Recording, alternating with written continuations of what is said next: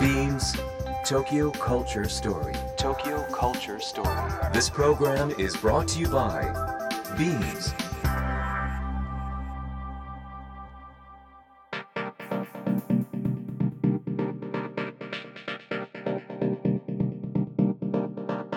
ビームス東京カルチャーストーリーの土井地博ですさまざまなジャンルのイノベーターとともにお届けするこの番組。今月のマンスリーテーマは愛、えー愛といえばですね僕が最近愛してやまないの何でしょうかね。カメラかな。ライカのカメラを愛用してますが、えー普段出かける時はいつもから見離さず一緒に行動する仲間のものですね。えー便利になって、えースマートフォンでも綺麗な写真撮れますがまたちょっとこう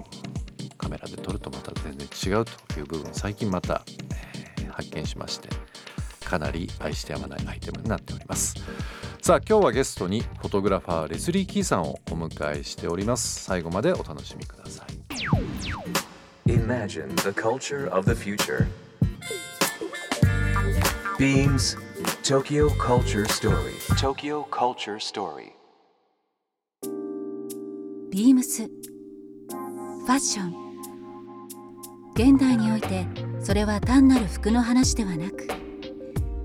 テクノロジー教育食アート音楽スポーツビジネスなどとソーシャルに結びついた私たちの生活に深く関わる文化。フ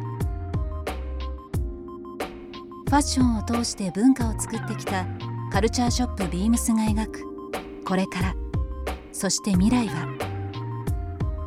ビームス。東京カルチャーストーリー。ビームス東京カルチャーストーリー、えー今日お迎えしたのはですね僕もちょっとお久しぶりになってしまうんですが、えーご紹介します。フォトグラファーのレスリー・キーさんにお越しいただいてます。どうも。どうもお久しぶり。お久しぶりですね。呼んでくれてありがとう。とんでもないです、なんか久しぶりなんですけど、うん。SNS もそうだしいつもあのすごい本当に素晴らしい活動されてるのでなんか久しぶりな感じしないです。ありがとうね。でも見てくれてもね、うん。あのでも私も遠いところから、うん。あのずっと応援してますよ。嬉しい。な、ご無沙汰してます、えーレスリーさんあのリスナーの方にですねあ簡単でいいのでプロフィールをですねあちょっとお伝えから？はい。あ OK 教えてください。改めてはじめまして皆さん私フォトグラファーレスリー・キーです。シンガポール生まれ。実は今年2021年は私日本来て30年目です、あ日本来た時は1991年20歳頃。こうやって自分も愛する国日本30年間をあの暮らしてきました。人生の半分以上、うん。これからも多分ずっとしばらくいる予定ですはい、はいよろしくお願いします。フォトグラファーのレスリー・ギーさんですね。まあ本当にアート、ファッション、広告はもちろんですけども、映像監督などなども本当に日本のみならず世界中で大活躍されているレスリー・ギーさんですけども、今日お時間いただいて、えーお越しいただいております。レスリーさん、あの今日ですね、あの番組の特製ステッカーをあのお渡ししたいなと思いますので、かわいいこれ世界の、えー、8言語ですね。いろんな形でビームス東京カルチャーストーリーっていうなるほどね日本語どうあのこのロシア語ロシア語、タイ語とか、タイ語ねインドとか、北京語えーあと韓国ハングルとかありますので、ちょっと透明なポーチに入ってます。結構シールいただいてもなかなかこう入れるとこなかったりとかするので、ちょっとこのケースもついて、すごいすごい贅沢お渡ししております。なんかちゃんと皆さんにね思い出に残るよこれをあー嬉しいな。ぜひぜひお使いいただければなと思います。えーさてレスリーさんはですね昨年2020年、えーの9月に、えー東京渋谷区で50組目のカップルとしてパートナーシップ証明を取得されたということですね、おめでとうございます。ありがとうございますあのビームスも渋谷区とはですね非常に非常に縁が深くてまあもちろんビームスが始まった創業の地の原宿はもちろん渋谷区でございますし渋谷区長長谷部健さんこのラジオにもゲストで来ていただきましたけども、長谷部さんと話をしてですね渋谷区のそのパートナーシップ制度という部分ビームスもですねあの取り組みをいろいろしております。職員の方々のユニフォームを作ったりこの渋谷区にどういったことを貢献できるかという部分で未来の東京新しい日本の姿っていうのを一緒に作っていこうっていうのをここも長年やっていますあの結構見てます。あ見ていただいてます嬉しいね、本当に。あの、なかなか企業とか、そういう大きなメゾンが、はいちゃんとこういうことを応援することはすごい大事。うんただ僕たち個人でやるだけじゃなくて、ねだから本当にビームさんが7年やって、これからもずっとずっとね、うん本当に応援してほしい。あありがとうございます今あのお話しさせていただきましたがパートナーシップ証明というのを取得されたということですけどもこれはあの具体的にはどういった証明になるというのをあ教えてもらのっていいまですか？ず2015年からね渋谷空中の長谷部健さんがこの企画を作ったのね。ねそこから私も長谷部健さんとのご縁で LGBT の方にカミングアウトしやすいはい。環境を作るべきなと思って、うんでその相談された時に私ができることは何だろう？と思う時に人の自分の生きるのその自信自分なりのアイデンティティをちゃんと自信持ってね生きるべき、うん。それが日本人だけじゃなくて世界中みんな同じと思ってます。でねうん。で私はその時にうん。早速じゃあ私もボランティアでこれを私最初ね1万人撮りたいと思ってます。一番に、1万人の LGBT のポートレートをうん。5年も10年も20年間かけて撮り続けて、うん。いつまで撮るんですかっていう質問の時には、ええ。日本が同性婚できるまでは私は撮ればいいじゃないですかと思ってますと取りますよと、うん。でこうやって一歩ずつ同性婚の次前のステージはやっぱりパートナーシップ証明書。うん。まず渋谷区から始まってうん。それ次は世田谷区ができたり、はい。どんどんこうやって日本は今そきてるわうね。たくさんところができて、うん。確か今65箇所ができたりとか日本の地方自治そう体で考えるいろんなところで。うん。で現在日本で結構もう 1000, 人1000人以上1000人1300組ぐらいかな、うん。この5年間この5年間で。そう。あで渋谷区があの50組だけでも、それがなぜならば渋谷区は実は一番厳しい。すべての書類審査や審査と含めてはええ。一番厳しい、ある意味渋谷区は一番オリジナルから始まったので、でどんどんいろんな場所によってちうん。ょっとだけやり方が変わるんだけど、うんうんうん。でもありがたい話は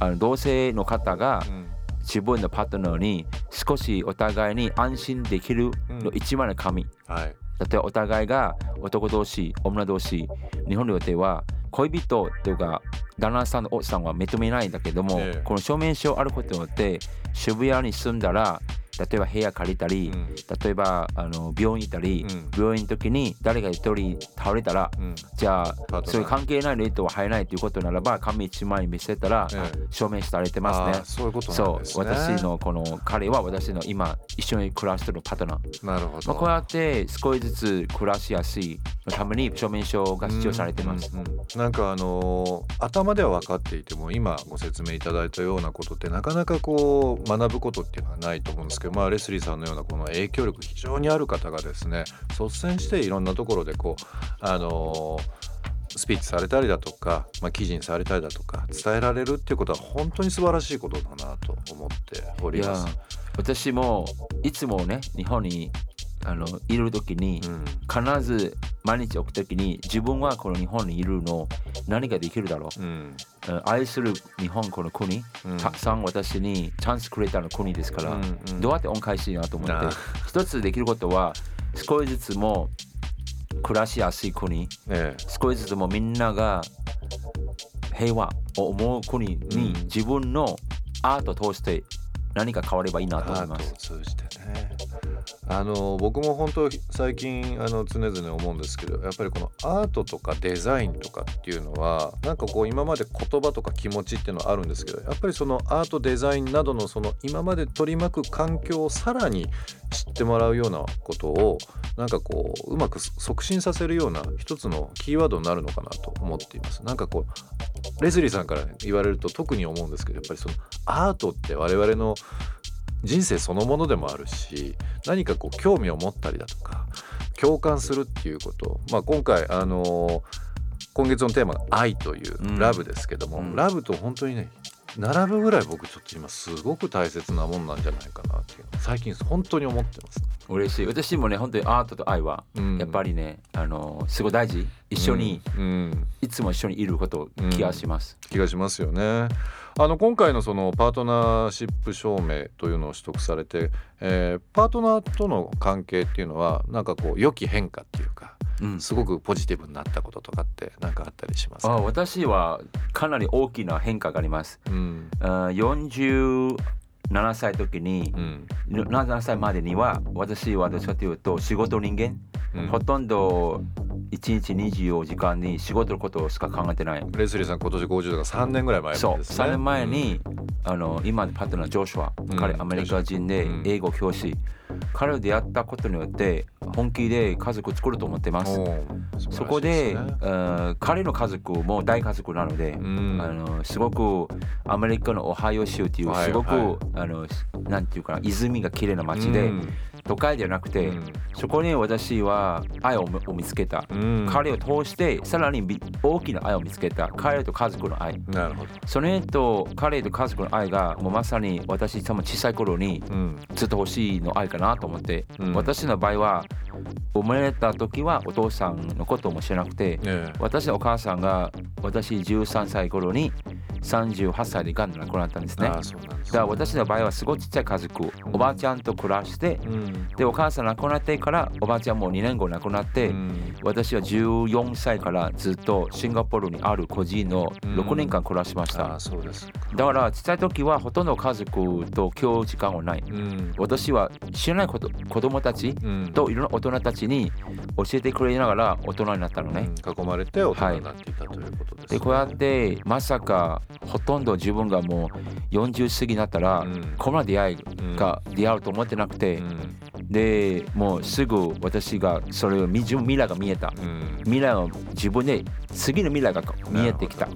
その取得された当日の記念写真ですね、まあ、僕の友人知人とかもよ多く式に参列されたりだとかもう SNS ですごい素敵な写真がいっぱいいっぱいアップしてて。でちょっと思い,、あのー思い出してるのがお二人ともトム・ブラウンのはい。セットアップだったのかなと。ペアルックで、はい。あれも素敵でしたね。実はねこの話もっと深い話があるんですよえー去年のえ2020年3月2日にーえ。パリコレでーえ。ートム・ブラウンのショーを招待されて見に来ました、はい。で終わってからトム・ブラウンと直接会ったんですよ、ご本人と。うん。で、私と彼が2人にトム・ブラウンにいい衣装作ってお願いしたの。本人も OK もらったの。おー素晴らしい。チュールでそあれれをオートクチュールですよね。作りたいのえーイメージもあったの。え私の彼は私と似てるところがあって一つね、うんうん。彼の妹お姉さんがうん。すごい若いところ亡くなったがんで、ああそうなんですうんか。彼が確かにまだ14歳の時にお姉さんが19歳が20歳の時にがんで亡くなった。うん。で彼は2人兄弟。うん。お姉さんと自分しかいなくてトム・ブラウンがその2019年の時にえニューヨークのウィトニーミュージアムで世界中のオートクチュールデザイナーたちえが衣装オートクチュールデザイナーの衣装たちを展示した。僕たちは2019年9月に展示会見に来ました、うん。で何百体も売って、ええ。たまたま僕たちが見た時にあるトム・ブラウンのタキシードうん。正面がタキシードで後ろがウェディングドレス、うん。っていうすごくの絶妙なデザインね。えーでジョーシュアがうちの彼の名前ジョーシュアですけども彼実は昔から自分のお姉さんのお嫁姿がお母さん見たことないなので彼の夢はもし自分が誰と結婚したらお姉さん半分お姉さんの衣装を着たいっていうそのお嫁さんっていう科学をしてて。えーでそれを見たんですよ僕たちはええ。2019年の9月に、そう見てみ見てままでああそれをなんかできたらいいねと思いながら6ヶ月後にそうトム・ブラウンのショーを招待された時に、え本人と会ったんだから、え本人と会えた、ええ。それはやっぱりあのプレスの方、ええ。平尾さん紹介してくれて。僕らの友達のね。そう。彼女私たちね実はね、ええ。平尾さんに実はねもう私と上司はこういう夢がありますよ、うんで早速平尾さんに通してうん。紹介してもらった、うん。でもうまさにトム・ブラウンと直接話した、うん。写真も撮った。じゃあやろうねと思った時に、うん。コロナのことになってもうもちろんニューヨーク行ってフィッティングもできない。何もできないから、僕たちはじゃあコチュールじゃなくてもやっぱりその気持ちをトム・ブラウン印象を切ろうということでそれを決めたの。ななるほど。そういうストーリーがあそう、ったんですね。そういうストーリーがまあ、プラスもう一つは、ええ。ジョシュはアメリカ人だし、私はアメリカ人と結婚することによって、ええ自分もアメリカ籍になるから、じゃあその誇りを持ってアメリカのニューヨークを代表するデザイナーニューヨークデザイナーで、ねそれが僕たちのストーリーです。リスナーの方もですねあのトム・ブラウンというこのブランドありますけど私も非常に好きでですねストライプのこのテーピングが非常にアイコニックなものですけどもぜひぜひちょっとチェックしていただければなと思いますクラシックの中にもちょっとモードがあってそうなんですよ。なかなでかないんですよ。ないですよね、うんまあユニセックスっていうか本当にボーダーレスで我々のその人としてどういうシルエットが綺麗とか、なんかいろんなストーリーがあるのでぜひぜひリサの方もチェックしていただければなと思います。えー、とそれではここで、え1曲お届けしたいのですが今日レスリーさんの方に曲を選んできていただいておりますが、1曲目どうしましょうかね？1曲目はせっかく今回テーマが愛だし、うんえー私人生初めてえーアーティストがあの作曲してくれたのオリジナルソングに届きたいと思います。大黒摩季さん作曲そして私と私のパートナージョシュアも含めて作詞この曲をみんなと届きたいと思います。タイトルが We Are the Love Dedicated to JNL どうぞ。ビームス東京カルチャーストーリーフォトグラファーレスリー・キーさんをお迎えしておりますレスリーさん今年は50歳の誕生日という部分で、4月ですね4月5日で50歳になります。50歳あと来日30周年という節目の年そうですね。ということですねなんかこうまあさまざまな活動されてて僕このマンスリーテーマを考えた時に愛にしたいなとやっぱりこうコロナもあってですねちょっと気持ち的にも心的にも非常にちょっとこう元気がないというかあーやっぱりその元気をつけてくれるためには何か愛という力が必要かなと思った時にぜひちょっとレスリーさん来ていただこうと思っておりましたけどちょうど50歳の誕生日近いですね。はい。30周年という素晴らしいタイミングに来ていただきましてありがとうございます。あのそういったタイミングでこのスペシャルな写真集をですね今、はい。クラウドファンディングで制作中っていうのもこの周年に、えー合わせてということもあると思いますけど伺っておりますがどういう内容になってるかちょっと教えてもらっていいですか、あー2年前に48歳頃にね2年後自分が50歳になるっていうまず考えて始まった企画ですけれどもはい。ポートレートを撮るの一つ自分ライフワーク。ねで実は私今までいろんな本を出してるんですけども、ん。ただポートレートだけの集大成は実は出したことないんですあよファッションのテーマとか何かのデザイナーのテーマとかうん。誰かのアーティストの周年とかいろんな企画をやってきたんですよ。そうですね、うん。100冊以上本を出してるんですけども、うん。ポートレートだけの集大成一度も出したことない。言われてみたらそうだから実はもう昔からずっとねいつか出したいと思って それをあのまあそろそろタイミングと思うからえ2年前から50歳だしそれ2021年の時にその自分に本気です。ちょうど30年だかえら、うんじゃあ節目ですね。50というキーワードで500人のポートレートを大きな集大成本を出そうと思ってました。それも今クラウドファンディングで、そう一部クラウドファンディングの理由はええ。私も2020年で自分のウェディングパーティーがきっかけを通して、もう一つ私がやりたいことが昔からあった、うんうん私はずっと個人に育てられて、えたくさんの人大人から愛をいただいて、うん。そして炎上もされて、うん。私は生活ができたりえうん。自分の迎えた夢も共演あ応援してくれたりうん。でこうやって今自分もクリエイターになって返したいなと思ってます、うん。ずっと日本の個人たちにどうかに誰かにうん。一緒になんかしてあげたいなと思って、昨年の夏にコロナの時期がすごい時間があったのですごいリサーチしてうん。一つ自分がすごい興味あるのその個人のところに出会った。整備ホームというところ。この整備ホームというのは東京都北区にあるそうですね。児童施設児童養護施設だということを伺ってますけども、1948年間からあの、できたところですけれども、うん。もう日本もう日本東京でも日本でもすごい一番あのよく知ら見知られてるところですけども、昔90年代80年代でも著名人のアーティストマイケル・ジャクソンとかマイライ・キャリーとかみんなそこ行ってパフォーマンスしてあげたんですよ。あそうなんですね、でここ十数年間は実はそういう活動があんまりなくてで私もずっと昔から我々クリエイターアーティストが子供たちにもっといろんな作品届けるの環境を作りたいなと思って、うんで今回は私が自分のこの作品集の We Are the Love うん。っていうタイトルをそのまま We Are the Love っていうアートスペース建物を作ろうと思っています。えそう来年の2022年の終わり頃にできるです。そこに私が今やろうとしてるのは毎月一人のアーティストうん。それが音楽アーティストかもしれないし映画監督うん。ダンサーうん。ファッションデザイナー、うん。学科料理人生け花先生とにかくスポーツを教えたりアートを教えたりその子供たち親がいないだけでも我々クリエイターたちが親っていうことで、うんアートをたくさんの子供たちにもっともっと彼らにインスパイア与えてマイナスの方向の人生じゃなくてプラス方向になえるの環境を作ればいいなと思って月1素晴らし回誰かそういう著名人がいたら子供たちにとってはすごく彼らの人生にはヒントになります。あのーまあ本当にレスリーさんの写真を見てですね写真家カメラマンになろうと思った人もそうですし今みたいな活動をですね受けていろんなアーティストが、えー支えようと本当に子供も将来のあの大人になるその未来ある子供たちも今そういった子供たちに向けて活動ができるバッククリエイターに限らず大人本当に両方に良き影響を与えられてますよね。いやそう言ってくれたら伺嬉しいなと思って、まあ、素晴らしいと思います、頑張りますよ。っていうみんなこう頭ではうん。分かってはいたりだとか、口にはするんですけどなかなか本当アクションに起こすっていうのはねなかなかできなないですからね。それが私はアクション、アクション系だから、うん、だからしゃみんなが口では頭では心では、うん、すごくやりたい気持ちは、多分みんなある。そうですね。でもその行動を起こす起こさにが大きく違います。うん、だから大きく違うって分かるからタイムでもその行動ができるか形に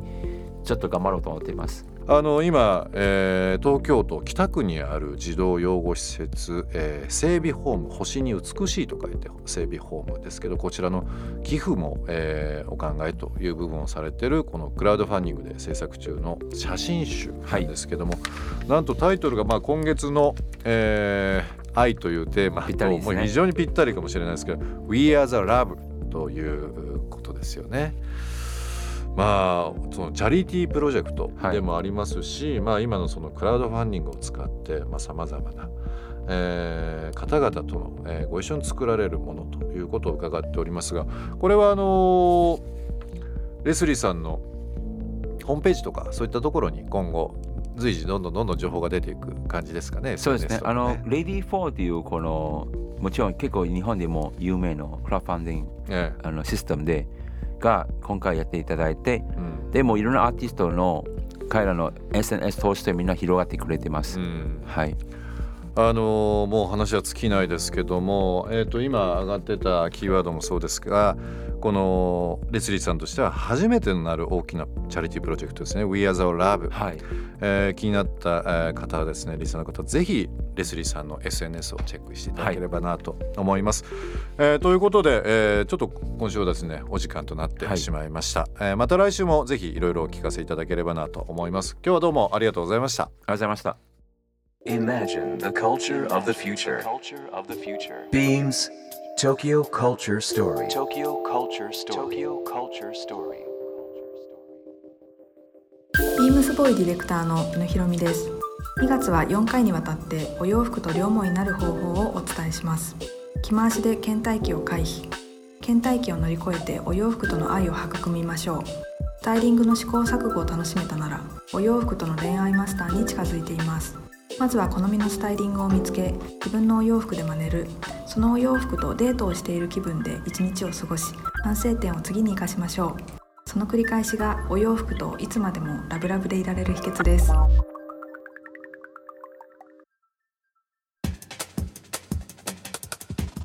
Beams Tokyo Culture Story. Tokyo Culture Story.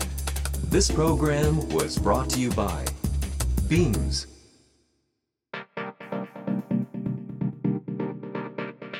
ビームス東京カルチャーストーリーお送りしたのはフランク・オーシャンでプロバイダーでしたえーさて今日は、えーフォトグラファーレスリー・キーさんをお迎えしましたがいかがでしたでしょうか、えーご本人初めての大きなチャリティープロジェクトとなる We Are the Love に関してもいろいろお話を伺いました。リスナーの皆様からのメッセージもお待ちしております。レスリー・キーさんに直接聞いてみたいことやあなたが愛してやまないもの人などをお聞かせください。メールは beams897-interfm.jp beams897-interfm.jp もしくはツイッターでハッシュタグ beams897 と beams のラジオをつけてつぶやいてください。メッセージを採用させていただいた方には番組特製ステッカーをプレゼントさせていただきます、えーということで来週もこの時間にお会いしましょう。土井地博でした。